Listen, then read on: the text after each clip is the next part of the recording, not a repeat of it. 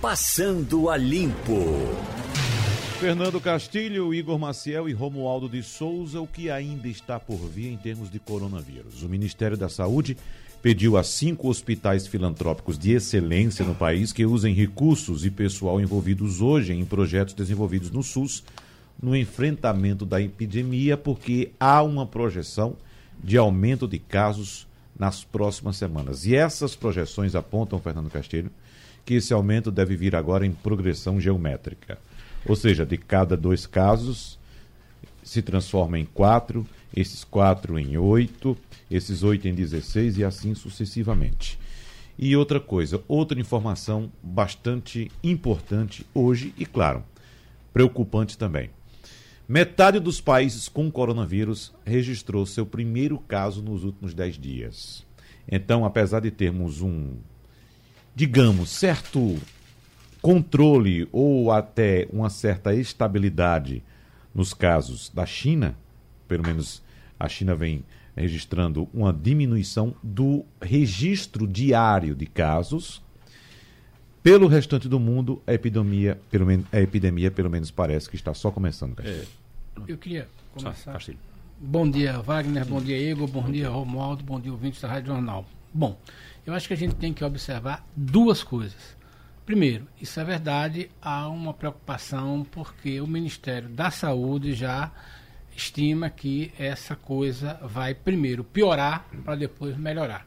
Isso é o que aconteceu em vários países. Agora, surpreendentemente, e apesar das ponderações do presidente Jair Bolsonaro, que certamente tem um profundo conhecimento de causa do assunto ao afirmar que disse que a imprensa está exagerando. exagerando é fantasia, né? né? Ele deve ter uma série de informações bem melhor do que as nossas para afirmar isso. Mas, surpreendentemente, o SUS, o velho e, e é, criticado SUS, tem suportado bem esse tipo de coisa. A gente tem, primeiro, informação. Eu acho que isso é importante. Então, a gente está observando que todos os dias você tem informação atualizada a ponto dos meios de comunicação é, publicarem como aconteceu hoje, que era 30, 34 casos e hoje de madrugada 35 já está na internet. Essa é uma informação interessante. Pelo que a gente está ouvindo no noticiário, as pessoas estão dizendo que o Sistema Único de Saúde né, tem respondido bem até agora. Né? E há uma informação de que, na, no caso do crescimento exponencial dos casos, você vai contratar de imediato mil leitos para UTI. Bom, o que eu acho que a gente tem que observar é o seguinte: é, as informações que estão chegando ao SUS né, começam lá na ponta do agente de saúde, que é o cara que está fazendo isso. Os casos que a gente tiveram foram de pessoas que viajaram, houve até uma contaminação, mas é preciso observar duas coisas que eu acho bem importantes. É, apesar do Brasil ser um país é, é, é, é em desenvolvimento, o sistema de saúde conseguiu pelo menos ter informações sobre o que está acontecendo. A gente não observa isso, veja bem, com essa precisão, certo? A gente não observou que aconteceu isso na Itália, o sistema de saúde da Itália não levou isso a sério, mas é porque não tinha informação mesmo, não tinha preocupação com isso aí, né? É, no caso da Coreia, também o sistema reagiu atrasado. A Itália, no caso, relaxou. No caso, a Itália relaxou né? mesmo, achou do que início, não era. Do início, agora Bom, é que a tá Itália tá relaxou tanto, só para a Itália relaxou tanto que semana passada o governo chegou e disse: olha, realmente é muito complicado, nós vamos gastar 12 bilhões de euros para poder conter o avanço do coronavírus aqui. Passou uma semana, eles declararam ontem, eles olha, na verdade não é 12 não, vai ser 25, uhum. vai ser o dobro. É. Isso é falta de planejamento, isso é, é, você não ter controle realmente do que isso era, era 12, agora é 25 bilhões de é. euros. É e eu não tenho dúvida do seguinte, que, que essa coisa vai crescer mesmo, mas pela primeira vez a gente vê que o Ministério da Saúde pelo menos tem um norte para seguir, não é uma coisa atabalhoada, né? Tomara que esse planejamento siga, até porque é o seguinte, os casos que o Brasil detectou né, foram prontamente entendidos. E uma coisa que se fala muito hoje, uhum. o, a, abordagem do paciente está seguindo os protocolos internacionais de segurança, o que garante a não contaminação do agente público. Agora está faltando, assim. Agora. Está faltando o pessoal da Itália conversar com o Bolsonaro, que eles vão gastar 25 bilhões de euros numa coisa que, que Bolsonaro disse que é fantasia. Uhum. Isso, eu é. acho que está precisando conversar com ele para ver se economiza, né? É. Agora, tem uma informação importante também. É a gente sabe o trabalho que o Ministério da Saúde do Brasil vem fazendo desde cedo. É. Desde cedo. E, e, é impressionante como é que o presidente da República sai com essa declaração ontem, sabendo que o ministro dele, o ministro da Saúde, vem fazendo um trabalho que é bastante elogiado. Exatamente. Bastante Exatamente. elogiado. E ele sequer consulta o ministro da Saúde para saber é, é, se pode fazer uma declaração dessa natureza. Mas eu acho que os né? brasileiros tem que se acostumar com isso do presidente. O presidente não consulta absolutamente uhum. ninguém a respeito das suas opiniões. Ele forma as opiniões é. dele. É até a ausência de cuidado, de é. olhar para a própria gestão e ver, pô, o ministro está preocupado. Todos os dias tem uma reunião do Ministério da Saúde para apresentar dados a respeito do combate ao coronavírus. Todos os dias. Teve uma reunião ontem em Brasília, Romualdo pode até trazer detalhes, do ministro da Saúde com gestores de cinco é. hospitais. Veja só. É, o... Escute só os nomes dos hospitais. O Moinhos de Vento de Porto Alegre, o Hospital do Coração de São Paulo, o Oswaldo Cruz também de São Paulo, Albert Einstein e Ciro Libanês. Cinco dos maiores hospitais do Brasil privados, mais importantes, esses hospitais que integram o programa de apoio e desenvolvimento institucional do SUS. Veja que apesar de serem hospitais privados, muita gente pode pensar que esses hospitais dão as costas para o sistema de saúde. Não, eles fazem parte desse programa, que é o maior projeto público-privado da área de, de, de saúde no país.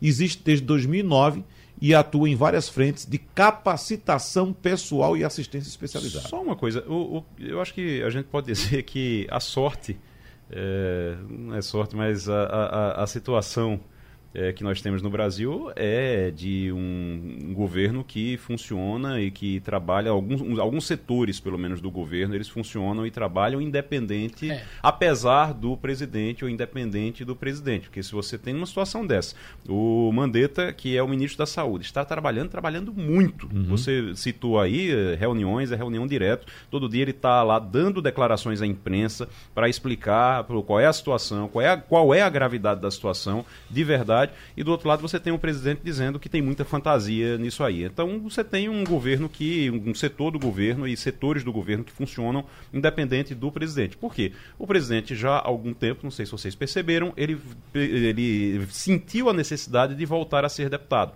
Então, o deputado ele tem a prerrogativa de falar o que ele quiser, tudo, ele tem toda a, a, a proteção do, do foro, por conta do, do, tem imunidade, do Só faz discurso. tem aquela imunidade, faz uhum. o discurso, diz o que quiser, e aí ele resolveu voltar a ser deputado, ele resolveu voltar a ser um parlamentar sentado na cadeira de presidente. Então ele fala o que ele tem vontade, fala para os eleitores, para a base eleitoral dele e deixa o governo ir trabalhando do outro lado naquilo que realmente importa. Romualdo de Souza, vem de Brasília o 35º caso confirmado de coronavírus. Bom dia.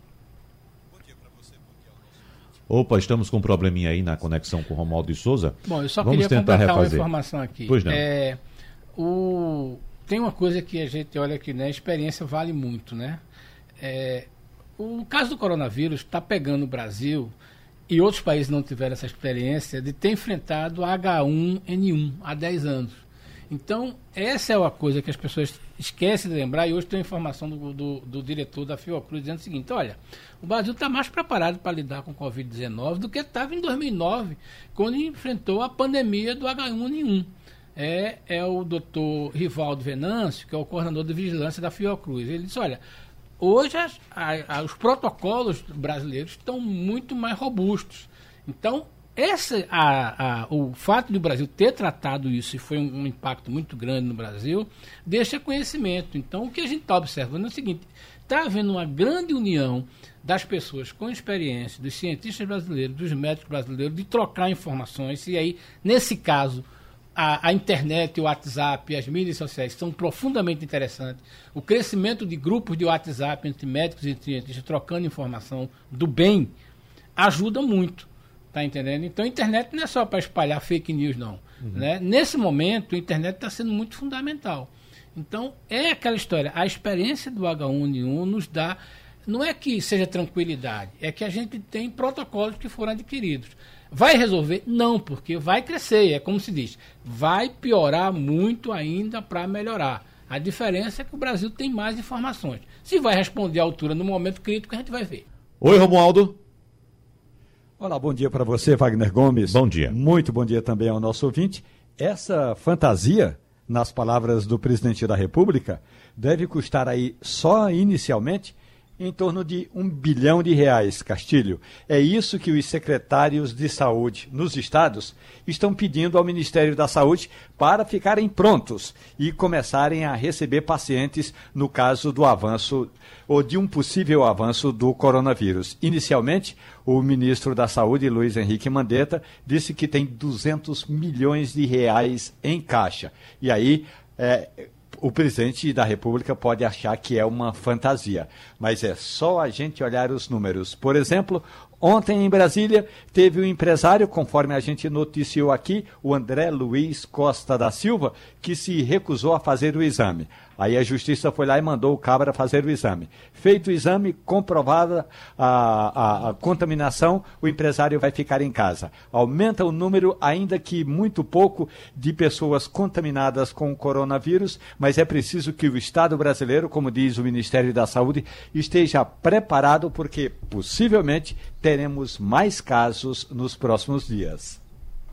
Deixa eu, é, só é, ainda sobre o que o Romualdo está falando, desse senhor que não queria. Ele não estava apresentando sintomas, então ele não queria fazer o exame, só achava que estava bem e pronto, acabou. Apesar de que ele teve contato com uma pessoa é, que tinha, que estava confirmado, a esposa, dele, tá a esposa dele está em estado grave, inclusive, com coronavírus. O que é que acontece aí? E precisa fazer um alerta para a população também. Tem gente que não vai ter, por exemplo, você tem 20 anos, você tem 25, é. 30 anos, você não vai ter praticamente sintoma, ou então o sintoma vai ser um sintoma de uma gripe uma gripe comum, um resfriado. Você vai pegar ali o resfriado, vai passar um tempo resfriado, depois você vai ficar bom. Alguns dias, depois você vai ficar bom. Mas aquela pessoa ali, ela não está correndo risco, mas idoso corre muito risco. Se você pega a taxa de mortalidade, eh, trazendo já da China, de como, de como isso está acontecendo na China e também na Europa, na Itália principalmente, você tem ali a taxa de mortalidade, ela vai do recém-nascido, do, do bebê, ela vai de 0,2% de mortes eh, a cada 100, né, no caso. Então 0,2, 0,2, 0,2. Depois dos 40 anos, aí sobe para 0,4. Quando você chega na, na, para o idoso, o idoso ele sobe de 0,4, 0,8 por ali para 14% da taxa ou da chance de, de morte, da chance de morrer. Então é muito arriscado. O que é que acontece? Você é jovem, está ali com poucos sintomas ou então nem tem sintoma, mas você teve contato, você não quer fazer o exame, não quer ficar isolado, não quer ficar em quarentena, você vai ficar bem. Mas você vai passar, você pode correr o risco de passar a doença para um idoso e aí o idoso vai morrer. Então tem que, tem que se ter muito cuidado com isso e é importantíssimo o que foi feito em, em Brasília. Já serve de aviso aí. Ó, uhum. Teve contato, precisa fazer o exame é, para ver se é o coronavírus, tudinho. Então tá com coronavírus, não quer ficar isolado, a justiça vai ter que atuar para obrigar. Isso explica inclusive o que está acontecendo na Itália. É, a população da Itália é uma população bem mais velha, uhum. né? acho que, se não me engano, 5 ou 6 anos na média mais velha que a brasileira está é, tá num espaço físico bem menor, tem uma renda alta muito maior, que viaja muito, né? É, e a China é um país muito. A gente diz que a China é um país que é, os seus habitantes viajam muito, mas a China ainda é um país por descobrir. E na Europa há um grande interesse de conhecer o que é a China, isso aqui. Então, o fluxo é muito grande. Quando você conta que a Itália é o paraíso dos cruzeiros, é, a quantidade de pessoas que a quantidade de navios que, que para nos portos da Itália é uma coisa colossal. Quem é o perfil desse tipo de passageiro? É um é um passageiro de maior idade, um passageiro com mais de 60 anos, né? São pessoas que viajam com uma bolsinha de remédio, né, controlado ali para aproveitar isso, né? Tem um, um regramento na comida. Quando essa coisa chegou na Itália, o sistema da Itália não estava trabalhando para isso. Então é como o Igor está dizendo, e eles vão gastar muito mais. Não quer dizer que o Brasil está melhor do que a Itália, não. É que o sistema da Itália certo, não estava. Não Preparado tem esse nível que tem. É como se diz, o país pobre como o Brasil tem mais informação sobre Exatamente. pobreza né, e doença simples é. do que tem um país desenvolvido. E a respeito desse preparo no Brasil, a recomendação agora do Ministério da Saúde é que os hospitais comecem a prorrogar ou a remarcar cirurgias eletivas uh, para outras datas mais é. para adiante, para já preparar os leitos para receber esses pacientes, já que a tendência agora é de alta no registro dos casos de coronavírus aqui no país. Né? Inclusive, com a possibilidade também, já bastante clara, de transmissão comunitária. Né? Mais É, aquela transmissão interna. a co- Precisa transmissão mais ter viajado, né? Aí não precisa Exatamente. mais ter viajado. É. por Agora, tem, tem até uma provocação aqui feita por ah, Anderson de Santo Amaro, eh, Igor Castilho e Romualdo, apontando que eh, semana passada, eh, aqui no Passando a Limpo, nós falamos a respeito eh, da movimentação, da manifestação do dia 15 e também da atenção que o governo deveria dar a essa aglomeração de pessoas nesse momento de coronavírus. E ele provoca aqui, mas em relação à partida do Brasil contra a Bolívia na Arena Pernambuco no dia 26, né? É. É 20, Primeiro, 27 ou- ou 27? É. Né? Acho que é 27. Né? 27, exatamente, que é sexta-feira. 27. É bom lembrar que várias partidas de futebol já estão sendo realizadas na Europa de portões fechados. E é uma, uma, uma, uma provocação importante essa que Anderson faz aqui, que se de fato a coisa piorar daqui para essa data, É. pode ser que haja mudança para esse jogo. Igor pode explicar melhor, mas eu particularmente observo duas coisas nessa questão.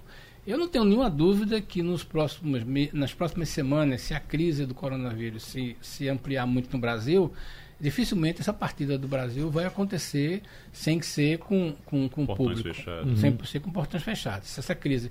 Veja bem, nós Se é estamos vai falando de. é que vai acontecer, Primeiro, se vai acontecer. Segundo, Desse daqui. jogo- desses jogos, da, é bom lembrar o seguinte: desses jogos das eliminatórias, eu, tava, eu não vi exatamente quais são os países, porque ontem eu passei rapidamente por essa, por essa informação, mas já tem alguns jogos que não vão acontecer né, dessa rodada das eliminatórias, porque seriam em locais É. que tem coronavírus. primeiro e tudo. vamos A ver. A Argentina registrou morte já, né? Então, pelo primeiro vamos coronavírus. ver se vai acontecer o jogo. Segundo, em acontecendo, vai ser com o portão fechado, com o portão aberto. É. Segundo, só aí a provocação para Igor e para Romualdo.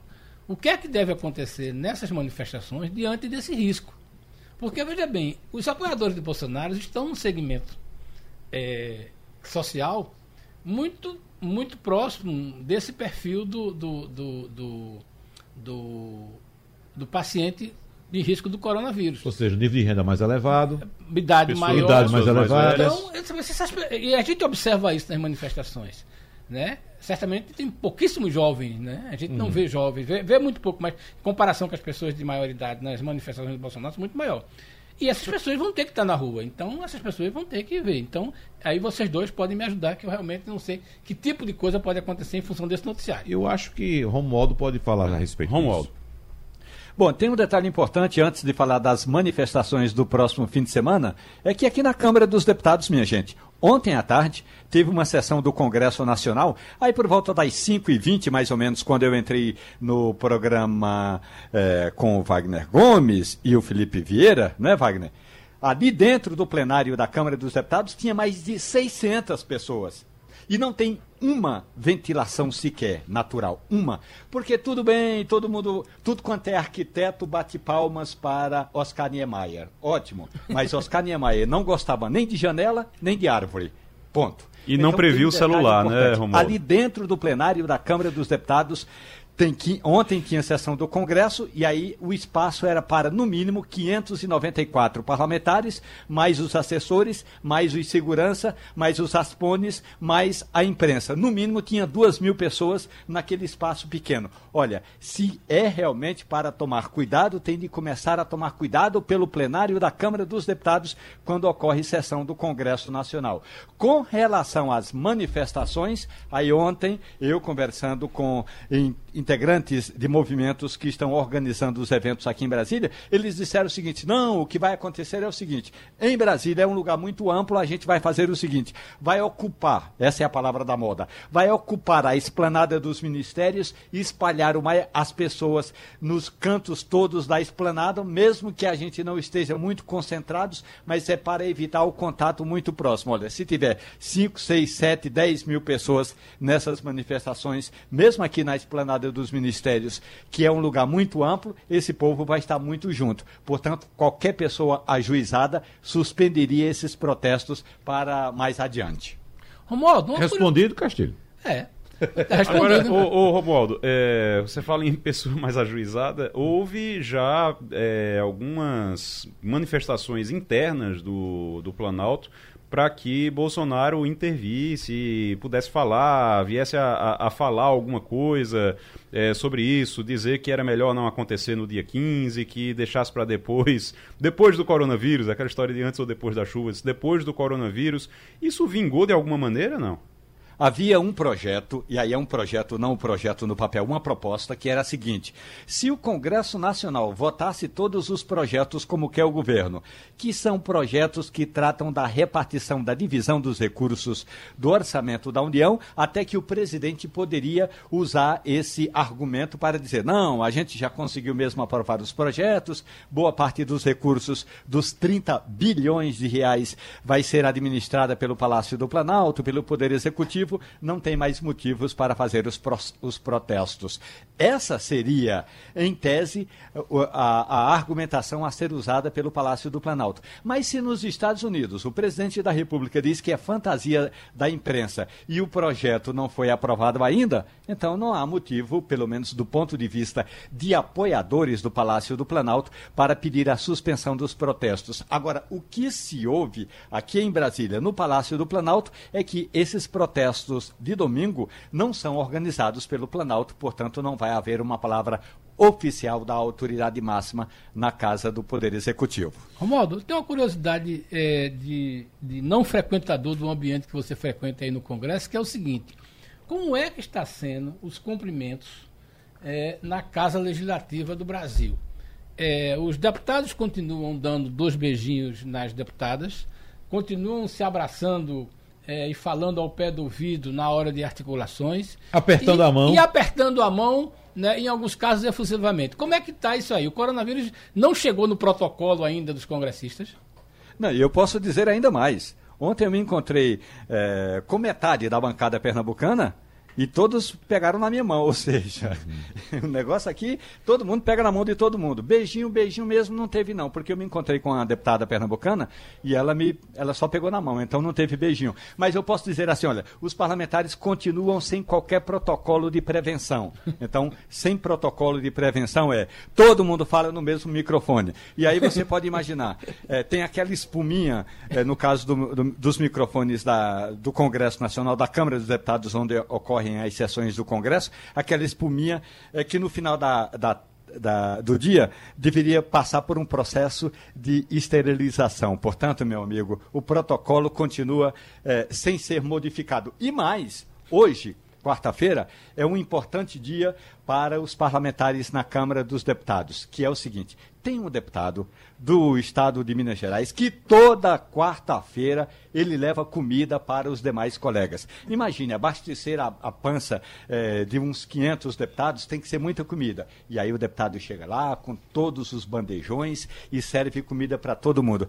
Aí o espaço é ainda menor, é apenas no cafezinho da Câmara dos Deputados, onde tem, uh, por alto, assim, 10 mesas, vezes 4, 40 mesas, mas se reúnem um, umas 400 pessoas. Ou seja, se a não ser um grande milagre do santo protetor eh, daqueles que querem se ver livre do coronavírus, o espaço do Congresso Nacional é o melhor lugar, é o melhor ambiente, é o ambiente mais insalubre na capital federal. Pois é pode ser um grande difusor do coronavírus no Brasil. Fernando Castilho, informação importante aqui para a economia.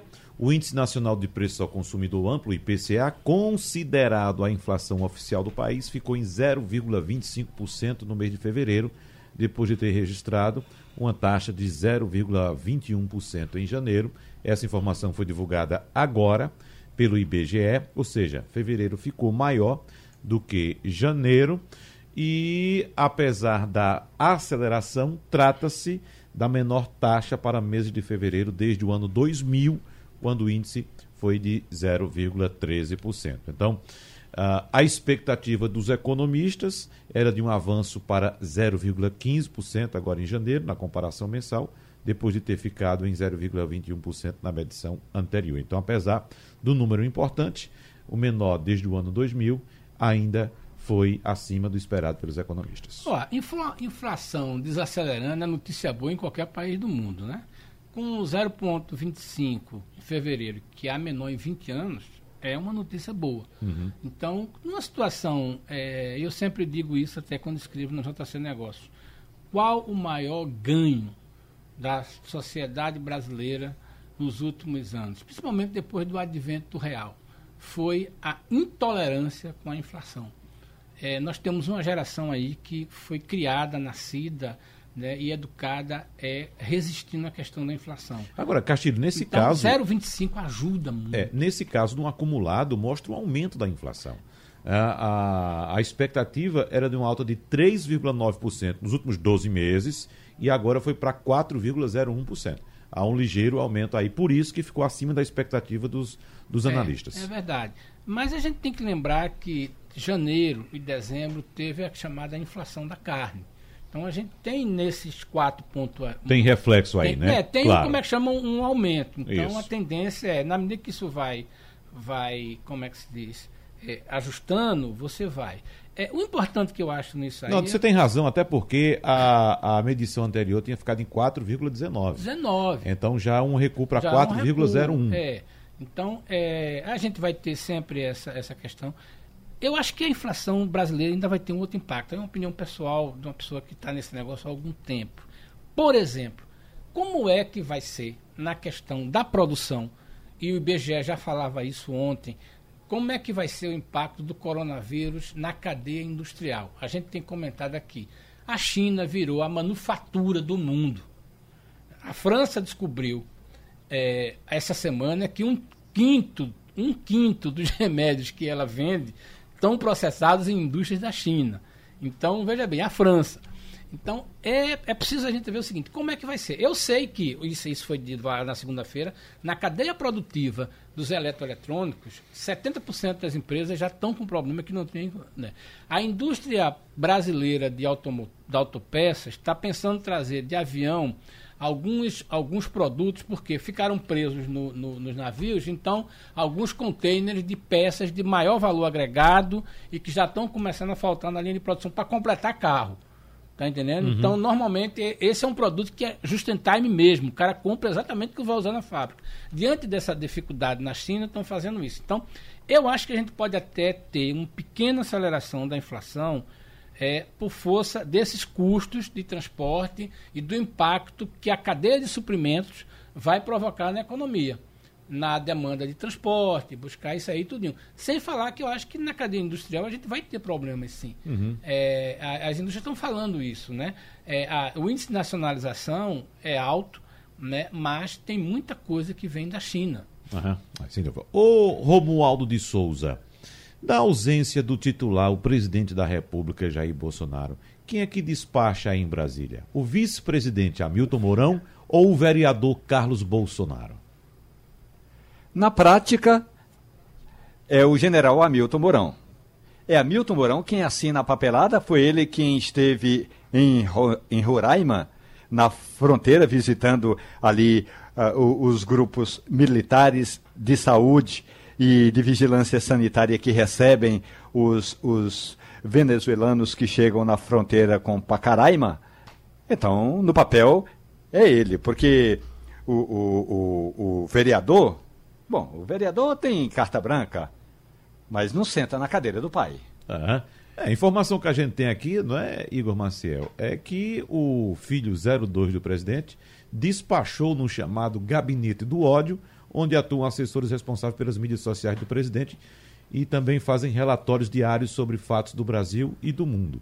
Então, como sabemos, o presidente Jair Bolsonaro estava em Miami, mas a informação é que o vereador, que é do Rio de Janeiro, vereador do Rio de Janeiro, atuou como uma espécie de segurança no gabinete do pai. É isso mesmo, Igor? É, a informação, existe essa informação, sim, de que Carlos Bolsonaro estava lá despachando não quis ficar no gabinete do pai, não ficou no gabinete do pai, mas ficou nesse gabinete que é um gabinete próximo, é anexo ali, a, a, é próximo ao do pai, e que chamam de gabinete do ódio, mas ele ficou com, com algumas pessoas é, quem ele é mais próximo lá e ficou despachando de lá, ficou trabalhando por lá, ninguém sabe exatamente em que. É. Mas é, gerou muitas críticas é, isso lá em Brasília de ontem para hoje. Deixa eu só é, aproveitar aqui, Wagner, para falar uma coisa também. A gente trouxe hoje na coluna na Cena Política, lá no Jornal do Comércio, sobre os apoiamentos, o, as assinaturas do Aliança pelo Brasil, o partido de Bolsonaro. O que acontece é o seguinte: está difícil o negócio. Ah, se conseguiram as assinaturas, todo mundo sabia que você podia conseguir as assinaturas, tinha, eh, podia ter a meta de conseguir tantas assinaturas em cada estado, mas o complicado depois era você poder eh, legitimar essas assinaturas nos cartórios no Tribunal Superior Eleitoral. Então, você tinha que ter o TSE reconhecendo as, essas, esse número de assinaturas. Hoje, esse número necessário seria 491 mil assinaturas. 491 mil, até agora, sabe quantas foram já certificadas? 8 mil. Então, você tem um índice muito baixo, Uhum. é um índice realmente muito baixo. Ah, existe uma, uma preocupação em cima da, da velocidade disso, porque está demorando muito. Para a eleição de 2020 já não vai, não dá mais. Não dá Ah, também, não tem mais a- tempo. A média é de 1,60%, 1,6% do necessário até agora já foi. E chama a atenção que alguns estados não conseguiram ainda validar nenhuma assinatura.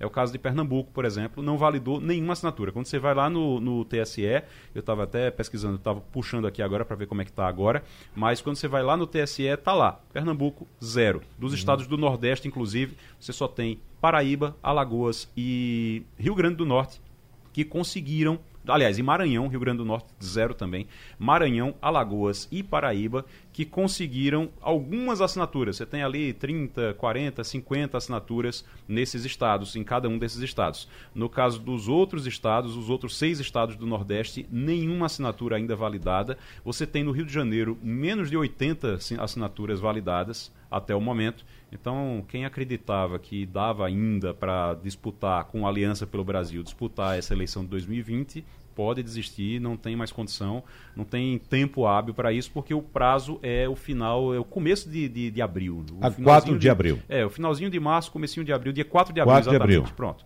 Dia 4 de abril, que é um sábado, por sinal, dia 4 de abril. Exatamente. Wagner, Não tem, não vai ter condição realmente para disputar isso. E tá todo mundo muito preocupado com o seguinte: quando é que isso vai acontecer? Vai acontecer antes da eleição de 2022? Provavelmente sim. É, é bem possível que sim, que, con- que consiga antes da eleição. O problema é até lá.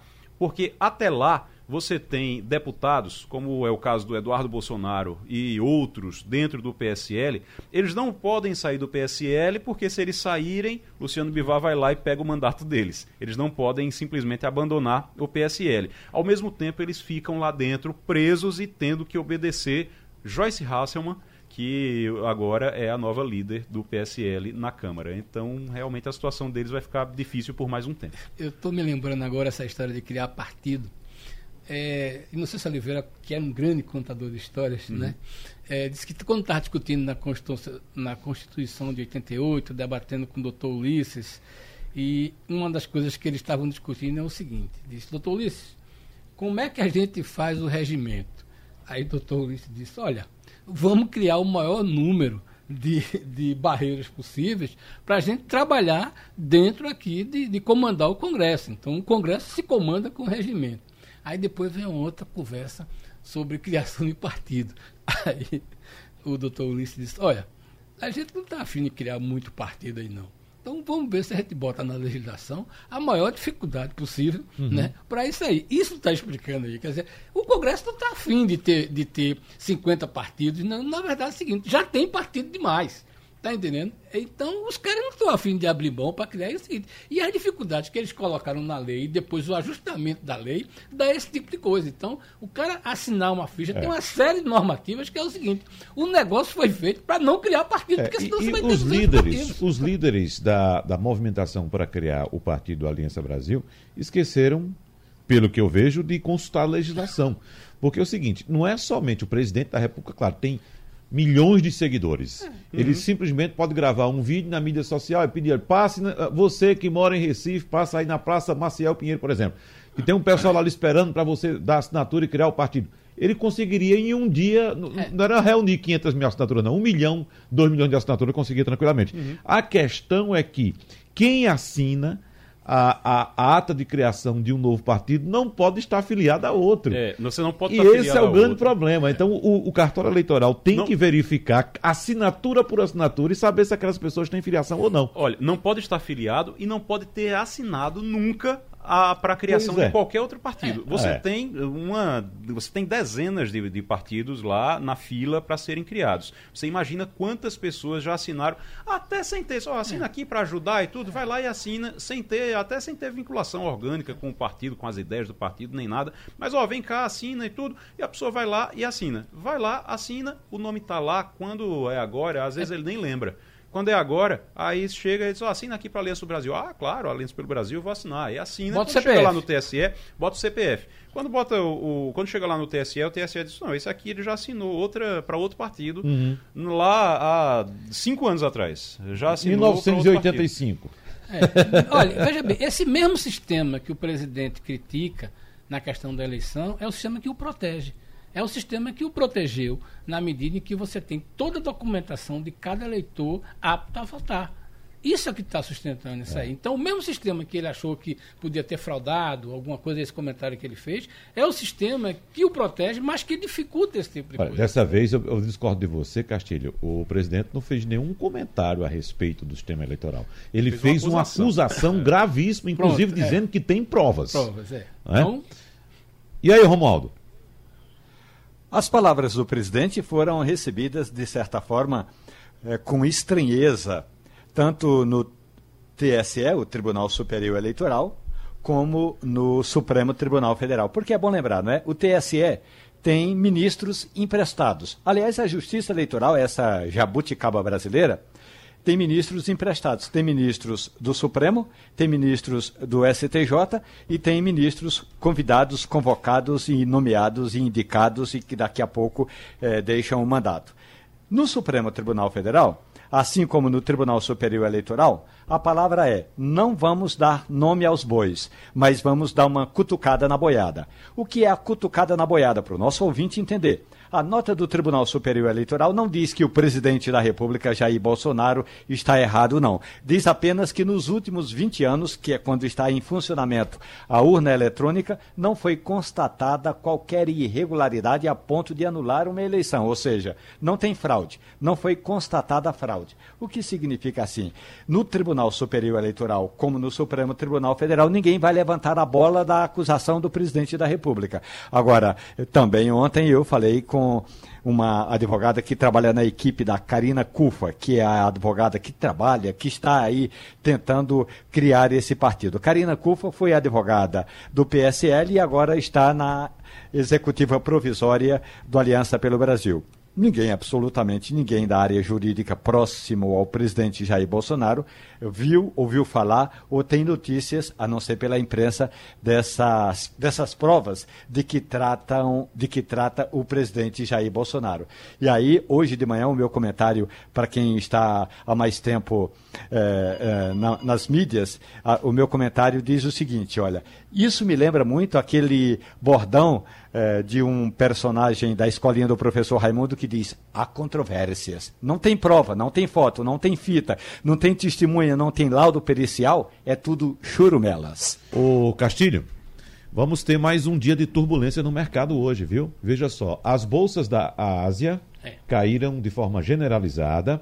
Ah, o mercado de futuros dos Estados Unidos já abriu em queda hoje, na expectativa de informações mais consistentes a respeito do combate ao coronavírus em território norte-americano.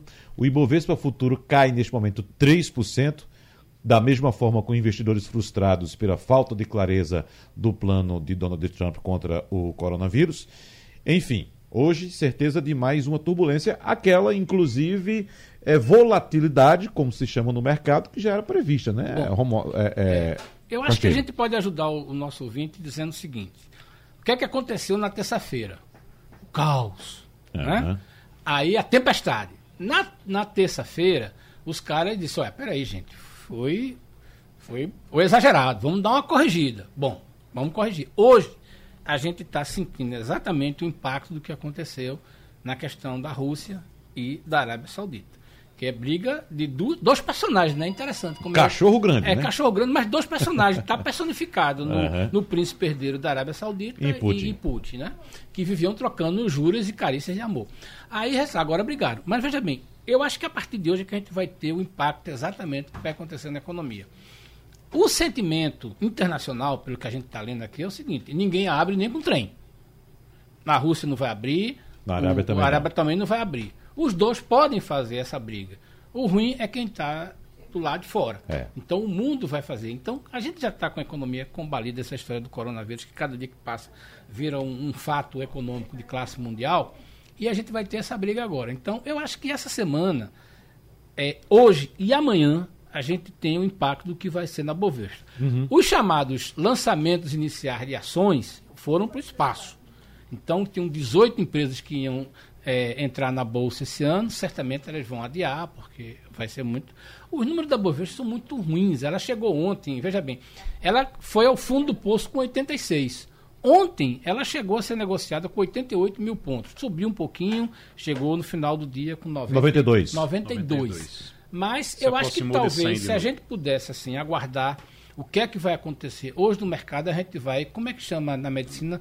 Sentir o pulso, né? É. é sentir. Aferir. Aferir a pressão. Agora, o Castilho, pulso. o que aconteceu segunda-feira também foi a associação de dois problemas Pronto, importantes: é, é. tanto o coronavírus quanto a crise do petróleo, né? A briga pelo preço do petróleo aí entre a Arábia Saudita e Rússia. Só que o seguinte, a questão do petróleo, apesar de ser importante e grave e derrubar bolsas do mundo todo, como aconteceu na segunda-feira, é uma questão que pode ser resolvida a qualquer momento. É. Se chegar ao entendimento, não, resolve, não tem problema. A Pode questão, ser pior. O coronavírus é que a gente não, não tem como prever. Não tem como prever. Ou melhor, a gente tem como prever para pior. É. É, então, isso é uma coisa. Agora, é importante observar que esses dois atores que entraram aí nessa questão do, do, do, do petróleo é, vai ter impacto no Brasil. Porque é sempre bom lembrar o nosso ouvinte. Por que, que a gente apanha tanto numa briga que não tem nada a ver? Por uma razão muito simples. A gente compra petróleo da Arábia, ou pelo menos dos países árabes. Por quê? Porque as nossas refinarias processam esse petróleo que eles têm. O nosso petróleo do pré-sal, o nosso petróleo que é extraído na costa brasileira, é um petróleo mais grosso. Para você ter uma ideia, ele custa em média, é, quando o petróleo estava custando 65, 60, o nosso custa 18. Hoje ele está cotado a 11. Então é o seguinte: a gente precisa entregar muito mais barris de petróleo do nosso para comprar um barril de petróleo que a gente processa. Essa é uma das razões, por exemplo, que levou à construção da refinaria Abreu Lima. A gente poder, ao menos, processar 1 milhão, é, 200 mil barris por dia de petróleo brasileiro. Então sai dali de Santos, vem do e processa aqui. Aquele projeto de refinarias que o governo Dilma queria fazer, o governo Lula fazia, que foi abortado. Era nessa linha.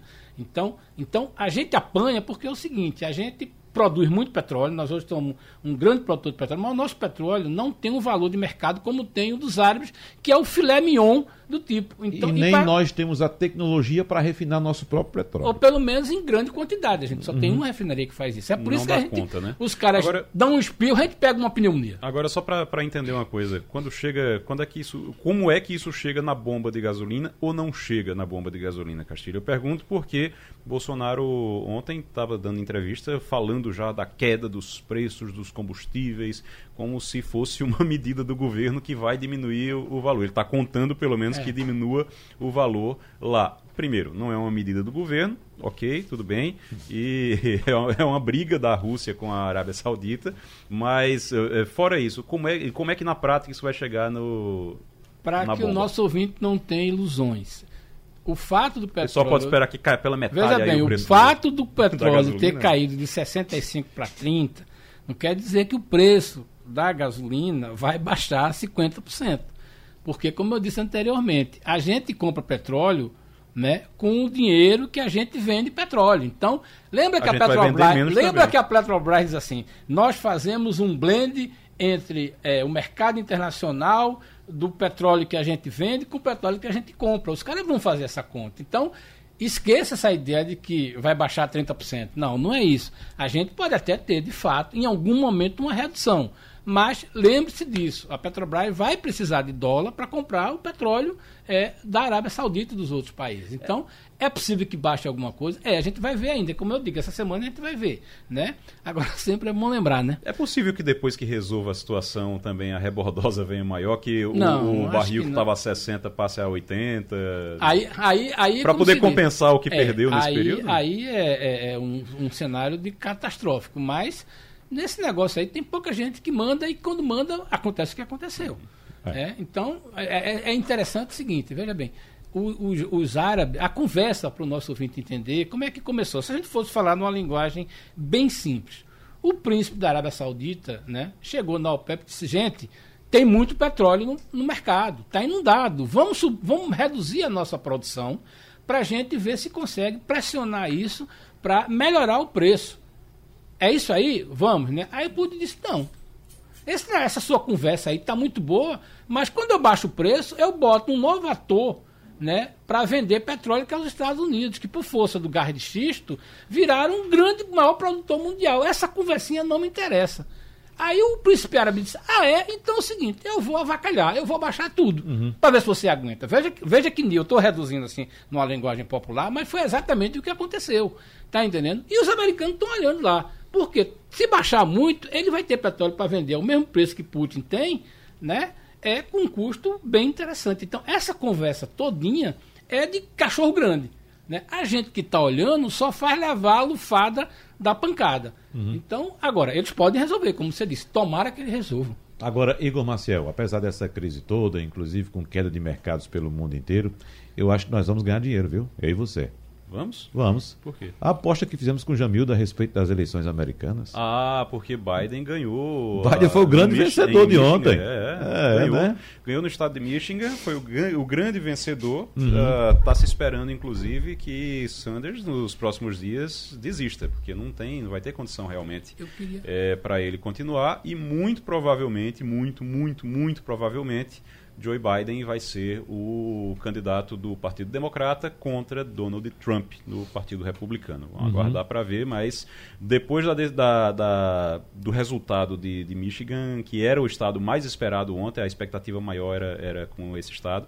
Uh, por causa do número de delegados, da importância que, que ele tem. Então, realmente, agora você vai ter uma, é, uma disputa muito provável entre Biden, que é o, o Biden, para a gente lembrar, é o ex-vice-presidente de Obama. De Obama. Uhum. Ou ele era vice-presidente de Obama. Tá, agora, esperar agora para ver se Obama vai entrar na campanha, né? Porque Obama até agora. Pois é, porque o que chama a atenção é que Biden conseguiu ir aglutinando apoios ali, né? É. Os outros foram desistindo e todos apoiando Biden, todos é. apoiando, é, é, de certa forma isolaram Sanders Uhum. Né? Biden ontem venceu em Michigan, Missouri, Mississippi e Idaho. Então, conseguiu uma vantagem muito grande e certamente deve ser consolidado como candidato deve democrata. Deve ser confirmado, ele vai ser confirmado como candidato democrata. Uhum. Não é a melhor opção para Trump.